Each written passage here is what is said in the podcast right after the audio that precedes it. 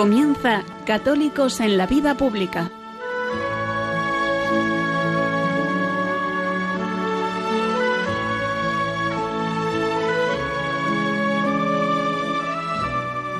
Un espacio dirigido en Radio María por Luis Zayas.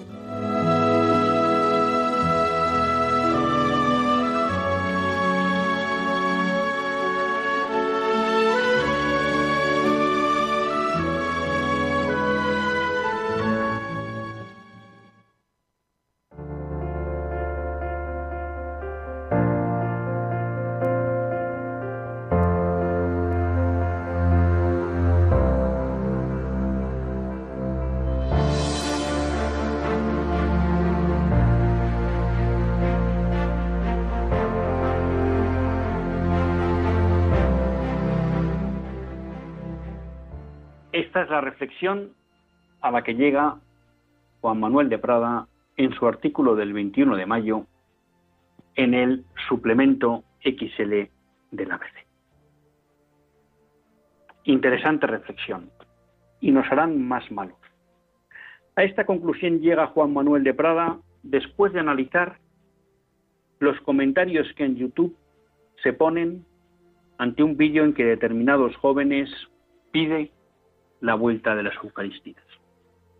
Juan Manuel de Prada se queda sorprendido de la cantidad de odio que se vierte en esos comentarios contra los intervinientes y los promotores de ese vídeo. Un vídeo que lo que pide es que vuelva a haber Eucaristías.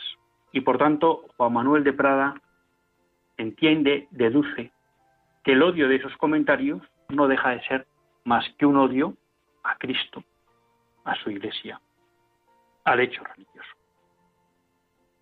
Y él dice, hay quien pueda pensar que esto es algo puntual, pero de alguna manera para Juan Manuel de Prada estas reacciones totalmente opuestas y contrarias al hecho religioso, e incluso con un cierto odio a aquellos que lo promueven y lo buscan, creen que son el producto de la norma de nuestra sociedad, del clima ambiental que se ha generado. Para Juan Manuel de Prada vivimos en una sociedad que ha convertido las pasiones más infames en virtudes cívicas. La envidia del bien ajeno, el resentimiento orgulloso, el escarnio de la bondad, el ultraje del pudor, el odio disfrazado con el traje de gala de la es verdad que cuando uno lee estas palabras de Juan Manuel de Prada, pues se da cuenta de que estas pasiones hoy en día están muy presentes en nuestra sociedad e incluso a veces, pues efectivamente se consideran como la norma a vivir y a imitar, qué decir del pudor, qué decir del resentimiento y del orgullo, del odio que algunos agentes sociales, representantes políticos hacen gala de él frente a sus adversarios con la excusa, como explica Juan Manuel de Prada, de la ideología. Y en el fondo es que hemos construido una sociedad sin Dios. Y ahí Juan Manuel de Prada cita a Jardiel Porcela en el prólogo de la Tournée de Dios, donde dice que hemos construido una sociedad puesta a espaldas de todas las cualidades espirituales, desdeñosa de, lo estimulante y de lo consolador, entregada a todos los materialismos perturbadores y entristecedores, que no sabe a qué achacar su mal sabor de boca y se revuelve contra esto y contra aquello, sedienta de venganza y convencida de que debe haber alguien o algo culpable. Por eso Juan Manuel de Prada nos dice que se va a politizar el dolor. Por cierto, expresión que ha utilizado varias veces Pablo Iglesias, y que nos esperan años peores y que nos harán más malos. No cabe duda que estamos viviendo una crisis como nunca hemos conocido nuestras generaciones.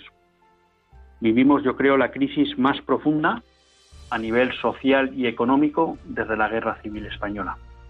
Y esto no ha hecho más que empezar. De alguna manera, el hecho de seguir confinados hace que no seamos plenamente conscientes, muchos, de la profundidad de la crisis que ha causado esta parálisis social, económica y crisis sanitaria durante dos meses, dos meses en los que han muerto pues cerca de más de 40.000 personas, ¿no? Que eso también es una huella que no se borrará nunca en la sociedad española. Por tanto, no cabe duda que nos vamos a ver inmersos en una sociedad dañada. Y como todo momento crítico o todo momento de crisis en una sociedad, es un momento de oportunidad y de amenaza. Yo creo que el análisis que hace Juan Manuel de Prada es certero. Vivimos en una sociedad que ha dado la espalda a Dios. Peor, vivimos en una sociedad que produce, que educa hombres que dan la espalda a Dios. Y en esa sociedad es la virtud, que es la esencia y el fundamento básico de la vida social, de una verdadera vida social, desaparece. Y lo que se entrona como virtud, lo que se entroniza como virtud, es el vicio. Y es lo que denuncia Juan Manuel de Prada. En esa sociedad, ante una situación de crisis, lo lógico es que salgan los peores sentimientos de las personas. Y esa es la amenaza que creo, con acierto, detecta Juan Manuel de Prada que se cierne sobre nuestra querida España. Vienen tiempos difíciles y quizá como sociedad no estamos adecuadamente preparados desde el punto de vista moral y ético para afrontarla con garantías. Pero lo mismo que hay esa amenaza, también cabe la oportunidad. Cabe la oportunidad de aprovechar esta crisis para poder volver a poner en valor las verdaderas virtudes. La fortaleza, la justicia, la templanza. La fe, la esperanza, la caridad, la prudencia. Cabe la posibilidad de volver a ayudar a esta sociedad a cimentar su vida sobre la roca firme que es Cristo. Porque muchas personas en esta crisis se han hecho la pregunta de si merece la pena la vida que se estaba viviendo, de si realmente se puede vivir sin alguien o algo que dé respuesta al deseo de vida infinita que tiene todo hombre. Por tanto, ante la amenaza, existe la oportunidad. Pero la oportunidad, y también lo señala Juan Manuel de Prada, hoy en día existe, exige heroicidad. Porque hay que ser héroes para enfrentarse hoy al clima ambiental, al pensamiento políticamente correcto, al ambiente en el que vivimos y ser capaces de vivir contracorriente. Hace falta esa heroicidad, pero también como católicos sabemos que con la gracia podemos dar ese paso adelante. No confiando en nuestras fuerzas, sino en las de Cristo nuestro Señor. A través del Espíritu Santo, que el próximo día en Pentecostés volvemos a celebrar su envío.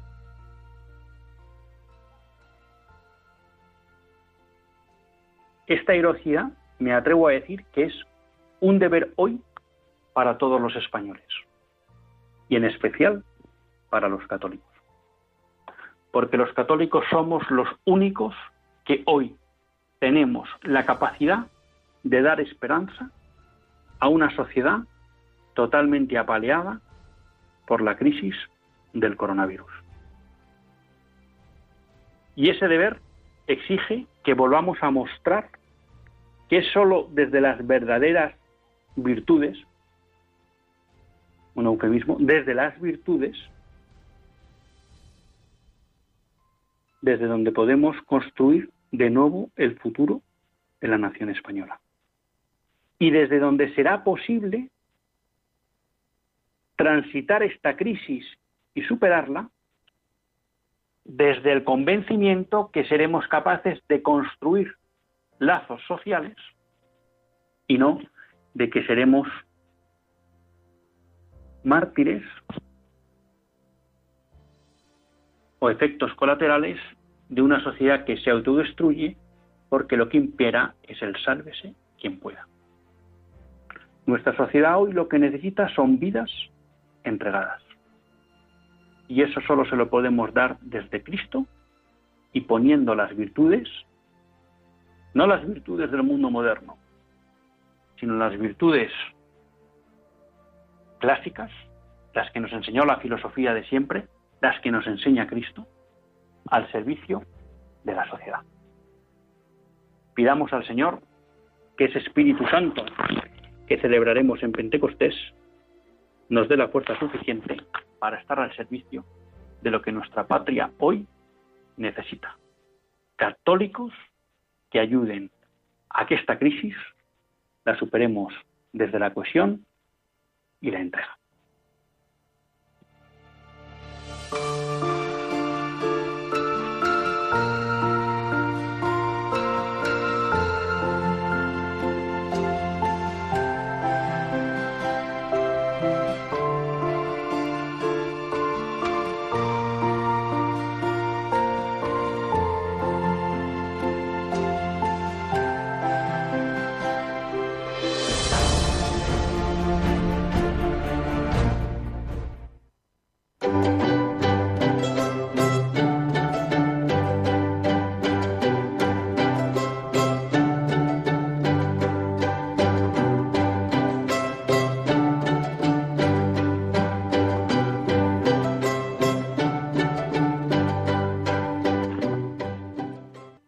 Tardes, queridos amigos de Radio María.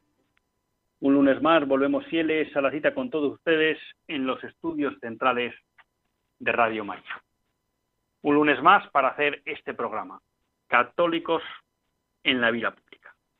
Un programa que hacemos, pues como suele ser habitual últimamente, desde casa y no desde los estudios centrales.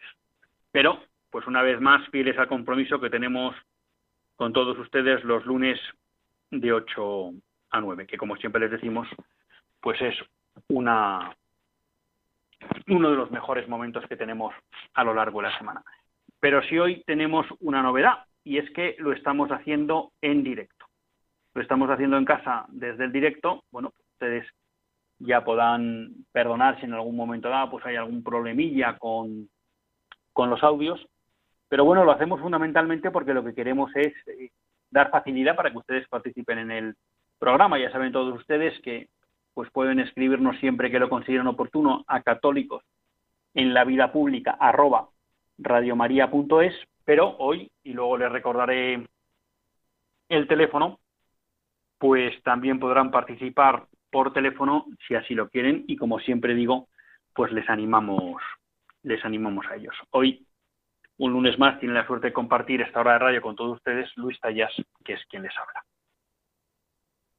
Y bueno, tenía varios temas en la en la agenda para poder tratar con todos ustedes, ¿no? Hemos comentado un poco, pues quizá esta visión un poco desesperanzada, aunque no, aunque no deja de ser realista, de Juan Manuel de Prada en el sentido de cómo puede evolucionar la situación social una vez que se vayan viendo pues la profundidad de los efectos de la crisis en la que nos vemos inmersos y sobre todo teniendo en cuenta el tipo de hombre, el tipo de persona que hemos ido construyendo en estos últimos años en, en España y en general en todo Occidente, ¿no? Yo creo que Juan Manuel de Prada lo, lo describe muy bien con, con esa mera frase de que hoy en día, pues, las mayores pasiones más infames pues se han convertido en virtudes cívicas, ¿no? Y eso ya quiere decir pues que en el fondo hemos con, hemos dado la vuelta, hemos trastocado ¿eh? radicalmente pues todo lo que sería el orden de la convivencia social. Y bueno, pues yo creo que dentro de que ese análisis es realista y de que lo que plantea él es que si nos dejamos llevar por esa marea, pues lo que nos pasará a nosotros es que nos dejemos llevar por las pasiones en vez de por las virtudes, bueno, pues también cabe una respuesta desde la gracia a la que estamos llamados todos los cristianos para conseguir darle la vuelta a este humus social en el que vivimos, de tal manera que eso permita que el tránsito y la superación de la crisis pues sea desde la concordia y la entrega y no desde la división y el enfrentamiento, ¿no? Bueno, esa era una de las primeras cuestiones que quería compartir con todos ustedes. La segunda, y a la que voy a dedicar la parte central del programa, era en relación con lo que podría denominarse la situación de la Iglesia en el mundo hoy, ¿no? Que no vamos a decir que es que haya cambiado radicalmente por la crisis del COVID-19, pero a lo mejor nos ha hecho ser conscientes de algo que antes no era tan patente. Y para hablar de esto me voy a servir de un artículo que me ha parecido muy interesante que escribió un intelectual francés, Oliver Roy, en el Observateur. Y es verdad que él básicamente reflexiona sobre la situación en Francia y por tanto eh, no es que todo sea directamente aplicable a España, y yo intentaré, en la medida de lo posible, hacer las matizaciones que considero oportunas respecto de lo que él plantea de Francia, pero sí me parece que nos da algunas claves de lo que está pasando, no solo en Francia, sino en algunas partes de Europa, y de algo que si a lo mejor no está en un proceso tan avanzado en España, podría llegar a darse. ¿no? Y trataríamos luego de ver cómo de alguna manera resolver esta situación o darle la vuelta partiendo de un artículo en Le Figaro de, del cardenal Sara. Bueno, el título de, del artículo de, de Olivier Rey, bueno, es, cuando menos interpelador, porque lo que nos está planteando es, ¿es el creyente un consumidor como cualquier otro? En el fondo, el trasfondo de esta pregunta lo que quiere decir es, ¿Cómo están siendo tratados los creyentes por los gobiernos a la hora de hacer la desescalada de, la pandemia? Olivier Rey establece o explica cómo realmente las, todas las iglesias, incluso todas las confesiones, han dado muestra de una ejemplaridad total a la hora de apoyar las medidas sanitarias que las administraciones han ido proponiendo a todos los ciudadanos, a todas las poblaciones, para ir luchando eh, contra la pandemia. Estas recomendaciones en muchos países, no en el caso de España, al menos desde el punto de vista del derecho, ha supuesto la imposibilidad de abrir los templos. Hemos visto cómo Francia, Inglaterra, Italia, Alemania se cerraban los templos. Y decimos hemos visto que se cerraban porque hemos visto que luego los obispos han tenido que pedir, cuando se ha empezado a producir la desescalada, que se les deje abrir los templos. Por tanto, estaban cerrados. Eso hay que reconocer que España ha sido una excepción, porque los templos no han sido cerrados por el gobierno. Y eso hay que reconocérselo en el decreto que declara el estado de alarma, el 14 de marzo, donde el artículo 11 permite que los templos estén abiertos simplemente se establece una limitación de aforo. Y al igual que en el resto de países, bueno, pues la Iglesia ha sido muy proactiva en el apoyo al gobierno para que se cumplan las medidas sanitarias y poder vencer la pandemia. Lo que plantea Oliver que es que esta especie de ejercer de buen ciudadano por parte de la Iglesia en cada uno de los países y de apoyar a las autoridades civiles, no se ha visto reconocido cuando se ha empezado a producir el desconfinamiento. ¿Y qué nos hemos encontrado? Pues que en Italia, cuando se empieza a dejar abrir otro tipo de actividades comerciales e incluso de ocio, pues el gobierno saca un decreto que no permite las misas o la apertura de los templos al culto público hasta junio. Y los obispos han tenido que protestar. Los obispos han protestado y han conseguido que ya se puedan abrir las iglesias. Lo que nos hemos encontrado en Francia es que tampoco Macron, pese a dejar que se abran comercios, actividades de ocio, actividades culturales, no ha querido dejar que se abrieran los templos para el culto público hasta junio.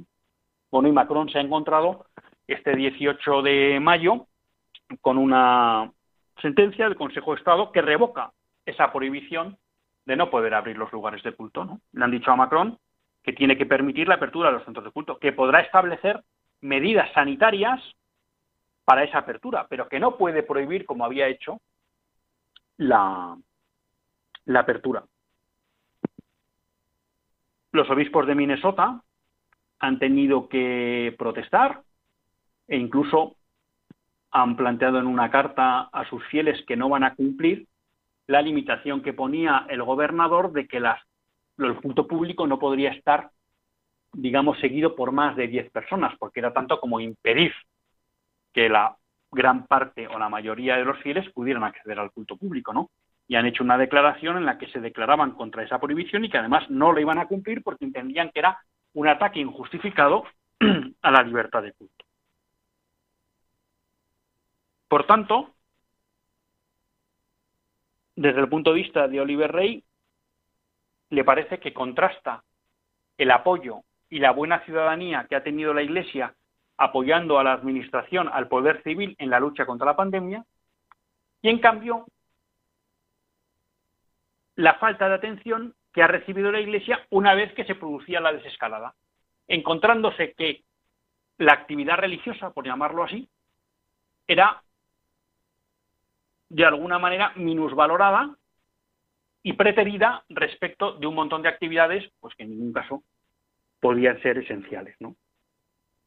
Claro, Oliver Rey profundiza en ese análisis y dice, creo sinceramente que este desprecio a la Iglesia, al hecho religioso, no proviene ya tanto de un laicismo violento, beligerante, como de que en el fondo la administración civil es indiferente al hecho religioso.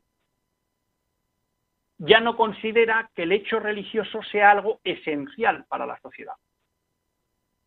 Aquí podríamos discutir si es un laicismo beligerante o no, o simplemente es un laicismo beligerante, pero no violento, sino que, bueno, ha visto que hay otros modos de arrinconar el hecho religioso. Pero creo que tampoco es despreciable el apunte que hace Oliver Rey, que es, hay muchos gobernantes que no viven preocupados por el hecho religioso, por la, por la actividad religiosa, que no consideran algo esencial que tenga que haber un culto público. Y Oliver Rey trata un poco de profundizar en las causas de esta indiferencia. Y la primera es el hecho de que el hecho religioso se ha convertido en algo privado que es algo que ha promovido el, liberalismo desde sus inicios. No, la fe es algo privado. Bueno, y de alguna manera las élites gobernantes han asumido esa convicción. Como la fe es algo privado, en tanto en cuenta se pueda vivir en privado, no estamos impidiendo ningún derecho de los creyentes. Y por tanto, no es necesario garantizar que haya un culto público. Y además, como es algo opcional, porque la fe es algo opcional, pues tampoco nos tenemos que empeñar en garantizar que lo que es opcional sea siempre posible. Por tanto, ese ataque que siempre ha realizado el liberalismo a la vida religiosa, a la fe, diciendo que es algo privado y que no debe estar en el ámbito público, se ha, ha sido asumido por los poderes civiles que consideran que el hecho religioso ni tiene necesidad de tener una expresión pública ni es y por tanto no la cuidan. Y entonces, como dice el Lebrey, lo que se ha encontrado la Iglesia tras de alguna manera vencerse la pandemia es la indiferencia de los gobiernos occidentales. Tan es así que el cardenal Olerich de Luxemburgo ha declarado que el gobierno no se preocupa por nosotros en absoluto. después que durante semanas esté enviando protocolos para la apertura de los templos y no reciba ninguna respuesta por parte del gobierno de Luxemburgo. Es decir, es un desprecio, es una falta de interés, es una indiferencia. Y claro, dice Oliver Roy, ¿de dónde viene esta indiferencia? Pues de alguna manera él considera que es un poco fruto maduro del laicismo, sea en su versión combativa, perseguidora, o en su versión reducida de la laicidad.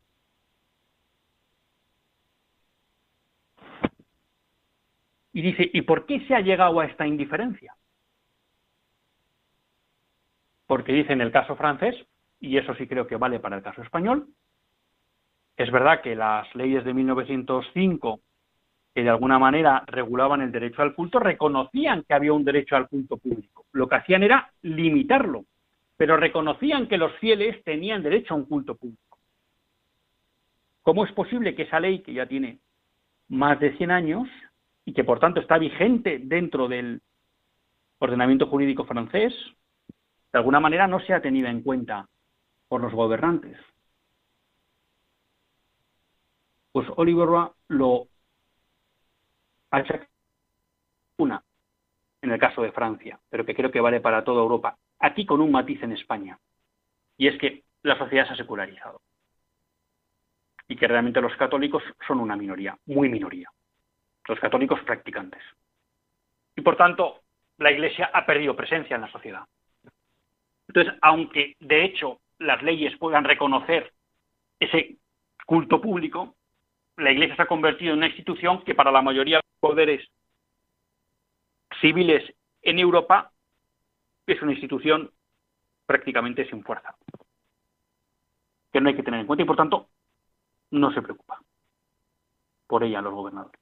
Eso en España creo que todavía no es tan cierto. Creo que todavía, aunque vivimos en una sociedad muy secularizada, la Iglesia todavía tiene un peso social. Pero creo que también no estamos muy lejos de llegar a la situación de una Francia ¿eh? en donde realmente pues la Iglesia tiene poco peso, tanto social como institucional. Y la segunda causa, y yo creo que liga un poco con la con lo que planteábamos en el editorial y con lo que plantea luego el cardenal Sara en el artículo de Le Figaro, es que la propia sociedad se ha secularizado, pero la Iglesia también.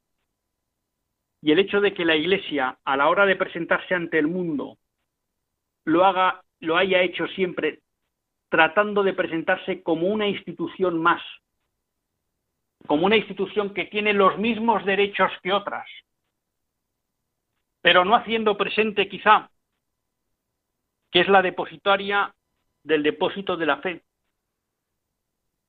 que es la depositaria de la verdad con mayúscula, que es la esposa de Cristo, y que por tanto es una institución necesaria e insustituible para el hombre,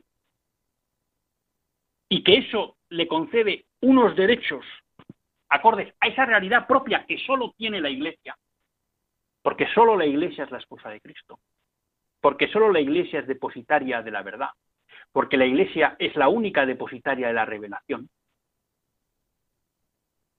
pues ha contribuido también a que al situarse como uno más de todo el conglomerado de instituciones, asumiendo de alguna manera ese presupuesto del laicismo y de la laicidad, de que no hay religión verdadera y que por tanto todos son opciones y todas valen, y en el momento en que la Iglesia a veces pues ha puesto también en esa línea de todos somos iguales, claro, en el momento que uno pierde fuerza sociológica, pues pasa a ser una institución minoritaria a la que a lo mejor no hay que tener en cuenta porque no tiene poder.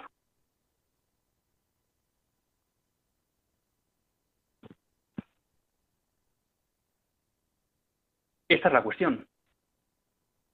Y esta es la cuestión que han vivido en sus carnes pues la iglesia en Francia, la iglesia en Inglaterra, la iglesia en Alemania, la iglesia en Luxemburgo, la iglesia en Italia también con el matiz, que todavía creo que es una institución que tiene más fuerza, pero que también ha sufrido la misma indiferencia por parte del gobierno que la que han sufrido las otras iglesias. En España me atrevería a decir que eso no ha sucedido. Porque lo mismo que hemos dicho que en el, en el decreto de declaración de estado de alarma se fue respetuoso con la libertad religiosa y los templos se pudieron abrir y no se prohibió el culto público por parte del Poder Civil, también es verdad que desde la fase 1 de la, de, del desconfinamiento se ha permitido que los templos estén abiertos, que pueda haber culto público y lo que se han establecido es una serie de limitaciones en materia sanitaria respecto del aforo. Hemos señalado en otro programa que creemos que en algunos aspectos el poder civil se ha extralimitado y ha entrado en campos propios de la autoridad eclesiástica o bien que ha establecido alguna limitación como la, prohibición de utilizar los exteriores de los eh, edificios de los templos o bien el prohibir eh, los actos de culto en la calle, ¿vale? En la vía pública, esto pues nos va a complicar para la celebración del corpus, creemos que ahí se ha excedido y que en algún caso está yendo contra la libertad de la Iglesia. Pero podemos decir que en general, respecto a lo que estamos viendo que está pasando en otros países de Europa, España ha sido una excepción. La pregunta es si estamos en el camino de que esta indiferencia acabe llegando también a España porque la propia Iglesia se vuelva irrelevante socialmente. Porque la propia Iglesia, al presentarse de una forma secularizada ante la sociedad, al final pierde su carácter propio y es tratada como uno más y eso ya, pues en función de la fuerza social que tenga. Y esto es importante porque podemos caer en la trampa de decir, bueno, es que cuando la Iglesia, entonces todos miramos que si los sacerdotes, que si los obispos, esto nos afecta a todos. La Iglesia somos todos. Y todos hacemos presente la Iglesia en todos los ámbitos, en especial los laicos. Porque somos los llamados a evangelizar las realidades temporales. Y cuando en multitud de debates o de actuaciones en el mundo de la empresa, en el mundo de la cultura, en el mundo de la medicina, en el mundo de la bioética, acudimos solo a los argumentos racionales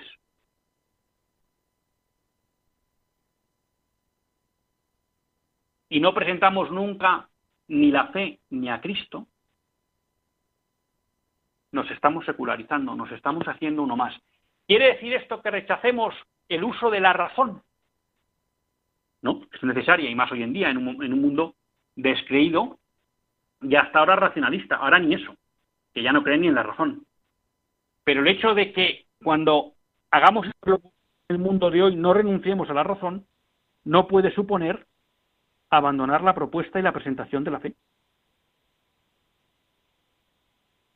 Y el hecho de que vivamos en un mundo que no reconoce la verdad no quiere decir que renunciemos a proponerla. En un mundo que considera que la fe es algo irracional no quiere decir que renunciemos a presentarla. A nivel institucional y a nivel personal en todos los campos en los que estamos. Y creo que eso es a lo que nos llama el cardenal Sara en un artículo que ha publicado también recientemente en el Le Figaro. Un artículo que, titula La epidemia del COVID-19 devuelve a la Iglesia a su responsabilidad primera, la fe. Y creo que estos dos artículos son, por un lado, Oliver Roy lo que nos establece es quizá el análisis de por qué hemos llegado a una situación en que en buena parte de Europa la Iglesia se ha convertido en una institución indiferente, a no tener en cuenta, a tratarla, como dice Oliver, como un grupo de consumidores más, los consumidores de servicios religiosos o de bienes religiosos. Lo mismo que hay los consumidores de ocio, los consumidores de moda, y que por tanto, bueno, pues en función del grupo de interés se le tiene o no se le tiene en cuenta. Y nos da la causa, que es la secularización. Creo que esto engancha con la propuesta que nos hace el cardenal Chad, en el que nos plantea que de alguna manera a veces los católicos hemos sucumbido a la trampa que nos ha planteado el mundo moderno. Y es que el mundo moderno ha rechazado a la Iglesia. Y entonces los católicos lo que hemos tratado de demostrar es que somos útiles para el mundo. Y hemos presentado nuestras obras de caridad, cómo atendemos a los necesitados, en el fondo, la cantidad de obras de misericordia corporales que hace la Iglesia. Pero nos hemos olvidado muchas veces de esa razón de obrar, que es la fe. Esto que nos recuerda mucho el Papa Francisco, ¿no? La Iglesia no es una ONG, pues muchas veces los católicos hemos presentado a la Iglesia como una ONG para intentar que el mundo desde sus criterios mundanos nos acepte. Y al final lo que hemos hecho de alguna manera es reducir la Iglesia a lo que no es importante, a lo que no es ella, y por tanto hacerla prescindible y sustituible. Porque sin fe, las obras de los católicos son sustituibles, porque las puede hacer cualquiera. Y la Iglesia no es necesaria. La Iglesia solo es necesaria si transmite la fe, que es lo que nos pide el cardenal Sarab, volver a ese fundamento primero. Y eso hará que sus obras además de necesarias, sean imprescindibles, porque todos somos conscientes que cuando la fe no ilumina el mundo, no alimenta las obras, entonces las obras se vuelven muy imperfectas. Porque la caridad sin fe acaba, como explicábamos el otro día, a partir de un artículo de Bernanos, en falsa caridad que elimina al débil y al necesitado. Por eso es tan imprescindible la fe. Y que la Iglesia la haga presente en el mundo.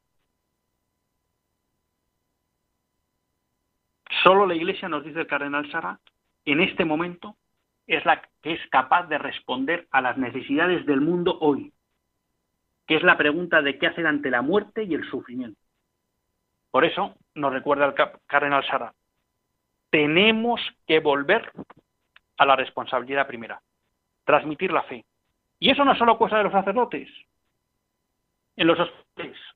Esos médicos y enfermeras sanitarios que han demostrado que dan un plus más porque tienen fe y son capaces de llegar de otra manera al enfermo. En las residencias de ancianos. En nuestro trabajo, explicando a los trabajadores por qué llevamos las empresas de otra manera. No solo por que sea mejor o no para el beneficio, sino porque creemos que son hijos de Dios. Explicar en nuestras familias por qué vivimos de otra manera. Por el amor a Cristo. Y eso no quiere decir salirnos del mundo, sino explicar al mundo que el que nos mueve a hacer las cosas que hacemos es Cristo y además seguir haciendo las cosas, claro.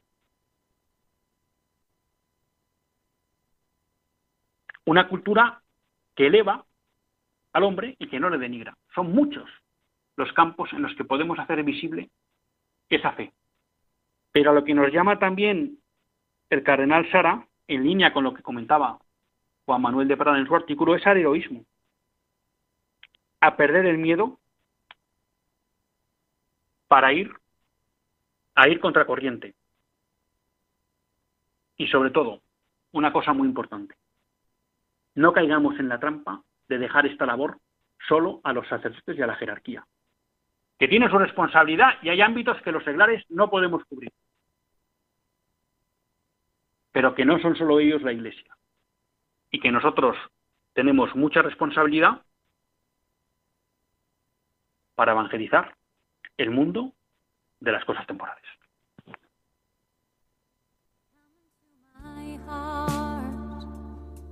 Into my soul.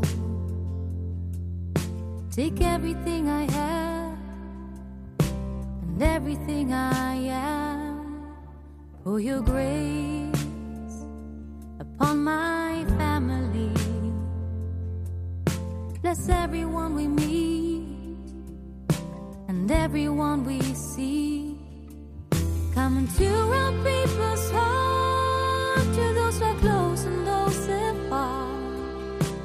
Everyone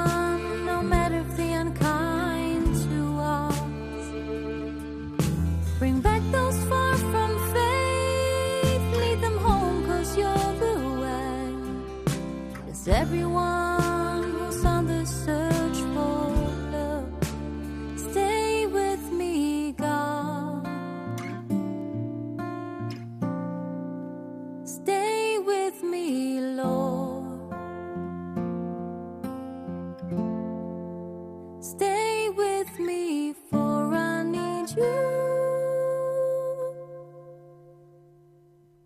Come into our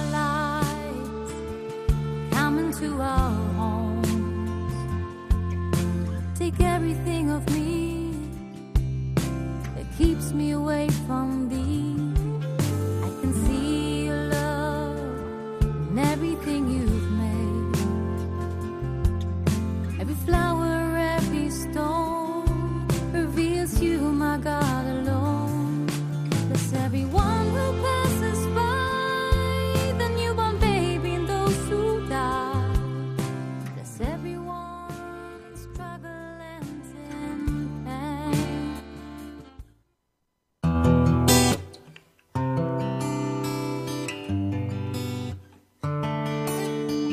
En estos momentos de paralización de muchas actividades, Radio María no ha interrumpido su misión, sino que sigue orando y acompañando con la luz del Evangelio a millones de personas en el mundo entero, para lo cual estamos haciendo un gran esfuerzo por mantener e incluso potenciar nuestra programación, a pesar de nuestros reducidos recursos. Por ello, os pedimos más que nunca oraciones por el personal y voluntarios de Radio María para que la Virgen proteja su radio y podamos seguir realizando nuestra labor. Por otro lado, dado que Radio María no tiene más ingresos que los donativos de sus oyentes, a pesar de las dificultades de muchos en estos momentos de crisis, confiamos en que quien tiene más posibilidades supla con una aportación más generosa lo que otros no pueden dar ahora. Así, entre todos, con donativos pequeños o mayores, Radio María podrá seguir avanzando en España y, a ser posible, ayudando también a otras Radio María de países más necesitados. Recuerda que puedes hacer tu donativo sin moverte de casa con una simple llamada al 91 822 8010 o a través de nuestra página web radiomaria.es, donde verás los números de cuenta a los que puedes realizar una transferencia bancaria o a través de pasarela de pago con tarjeta. Además, tenemos ya disponible el método de pago Bizum, que es una manera segura y rápida de realizar una transferencia bancaria a través de la APP de tu banco instalada en el móvil. Para ello, tienes que darte de alta en Bizum seleccionar la opción de pago con la posibilidad de realizar un envío a una ONG, localizándonos en el buscador como Radio María o introduciendo nuestro código Bizum 38048. Y si quieres que tu donativo desgrabe, no olvides indicar tus datos personales como tu NIF y código postal, que en el caso de Bizum debes introducir en la casilla concepto. Radio María una voz de esperanza en el mundo.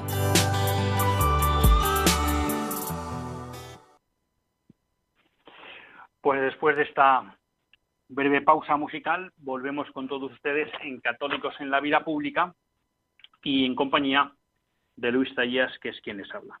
Les recuerdo a todos ustedes, si tienen interés en, en llamar, pues que pueden llamar al 91 005 9419 91 005 1.9. Eh, aprovecho para tres cosas.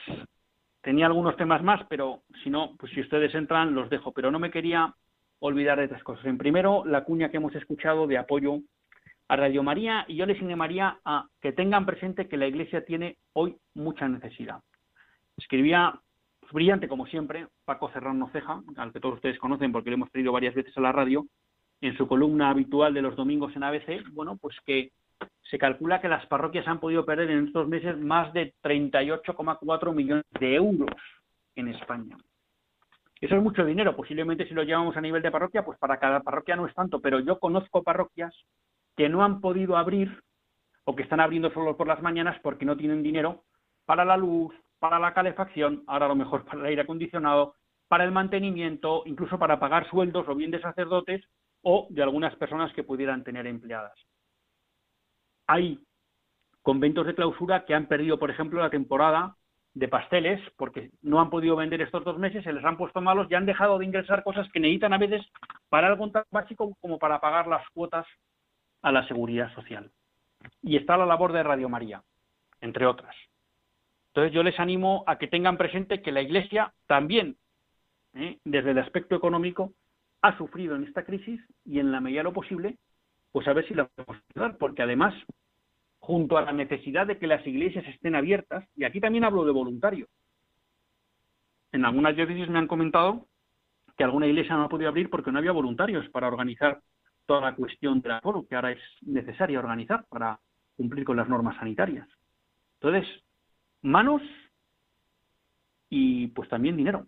En la medida de lo posible, pues si pueden, acuérdense de la Iglesia, también de Radio María y de otras instituciones pues que hacen una gran labor, ¿no? Les hablaba también el otro día pues de las necesidades que están surgiendo en todas las caritas parroquiales, ¿no?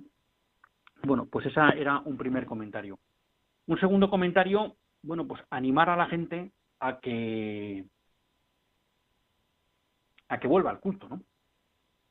Con la de vida, pero yo la experiencia de este fin de semana es en varias parroquias, pues la verdad que se está organizando fenomenal el poder cumplir con los eh, aforos que permite la legislación, se están estableciendo normas pues para que la gente pueda estar tranquila, incluso con atención especial a las personas de más edad para que puedan acceder sin problemas, sin tener agobios.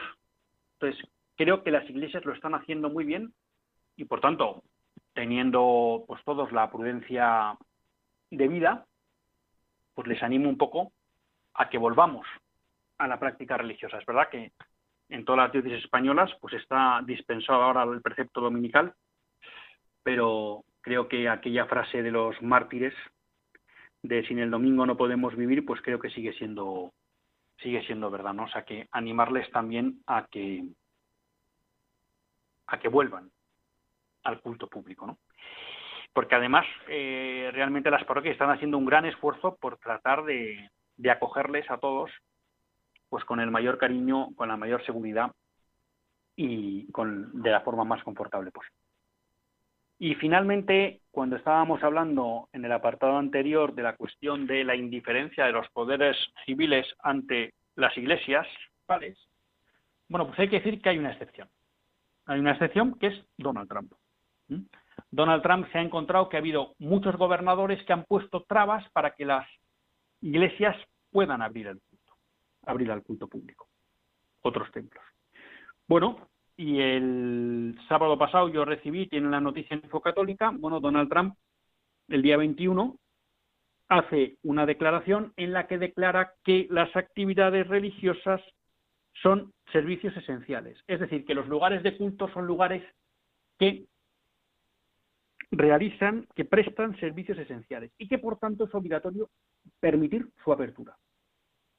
A juicio de los gobernadores de cada estado quedará el qué medidas de seguridad exige, pero que hay que abrir. Donald Trump ha dicho también que es que además es un momento en que Estados Unidos lo que necesita es más oración y no menos. Y finalmente ha dicho que si los gobernadores no cumplen con sus indicaciones, él se encargará de que se abran los templos. Bueno, pues sí, ha habido un gobernante en el mundo occidental, Donald Trump, que sí no ha tratado con esencial religioso, sino que al revés se ha, atrevido a calificarlo de esencial.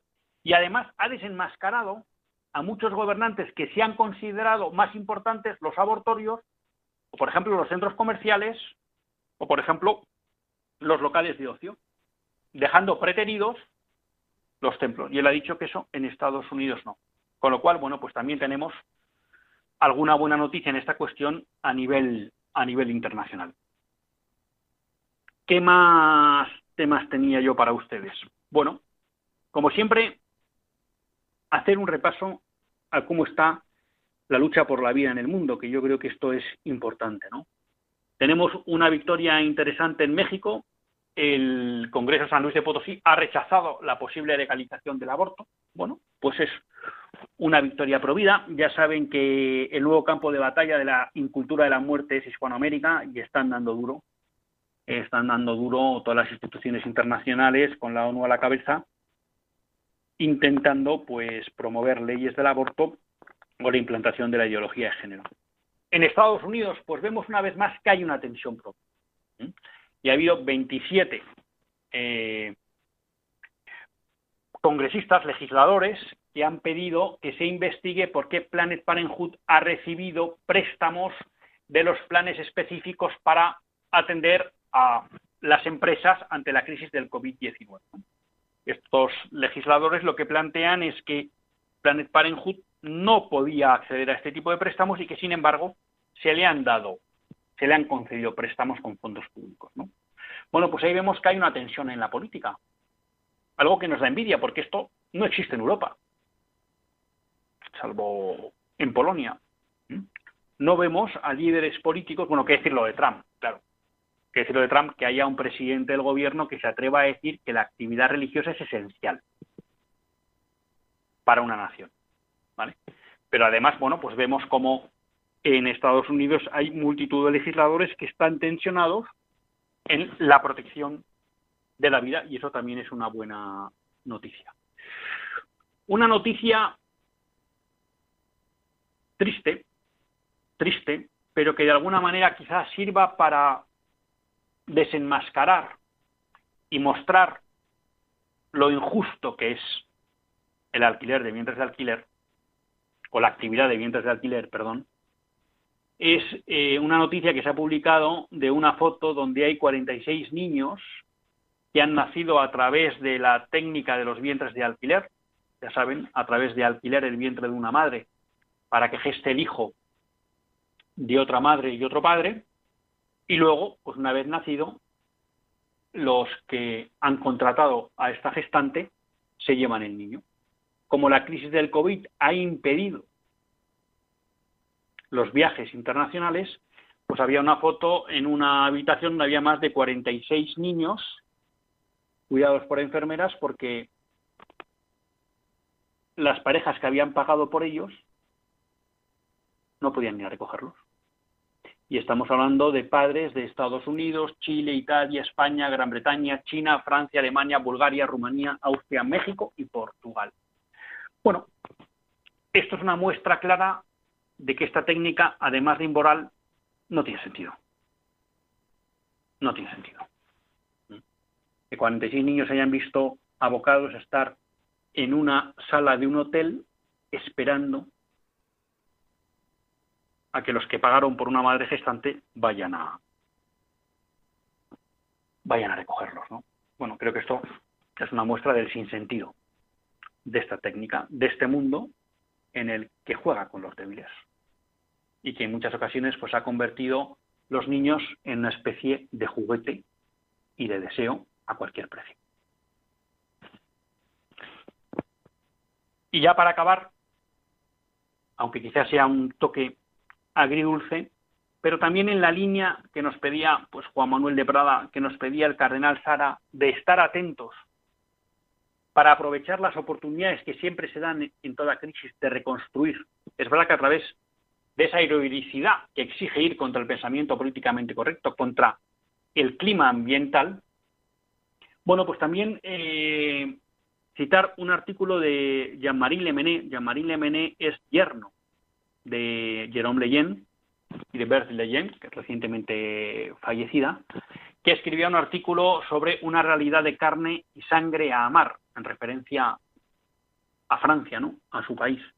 Y él avisaba de que no deberíamos despistarnos y que si bien parece que con la crisis del COVID-19 lo que podríamos denominar la incultura de la muerte parece retroceder, seguro que en cuanto pase un poco el tiempo y quizá pues los principales traumas se acaben olvidando, rápidamente retomará y nos volverán a hablar de la fecundación in vitro, de los vientres de alquiler, del aborto, porque él cita como en su artículo como en, Francia el ministro de Sanidad mostró su preocupación porque con el COVID-19, con la crisis, estaba bajando el número de abortos y que ante todo el Estado tenía que garantizar el derecho al aborto y que éste no se restringiera. Este es el nivel que tenemos de gobernantes, en este caso en Francia, pero tampoco le vamos a la zaga en España. Bueno, y cómo volverán también las leyes de eutanasia. Entonces, amigos, tenemos un reto. Hemos vivido y estamos viviendo una crisis, pero toda crisis es una amenaza y una oportunidad.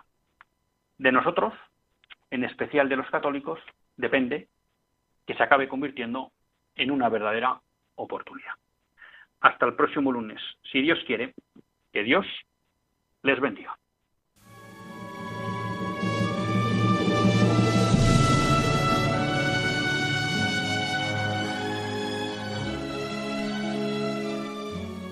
Así concluye Católicos en la Vida Pública, un programa que dirige Luis Zayas.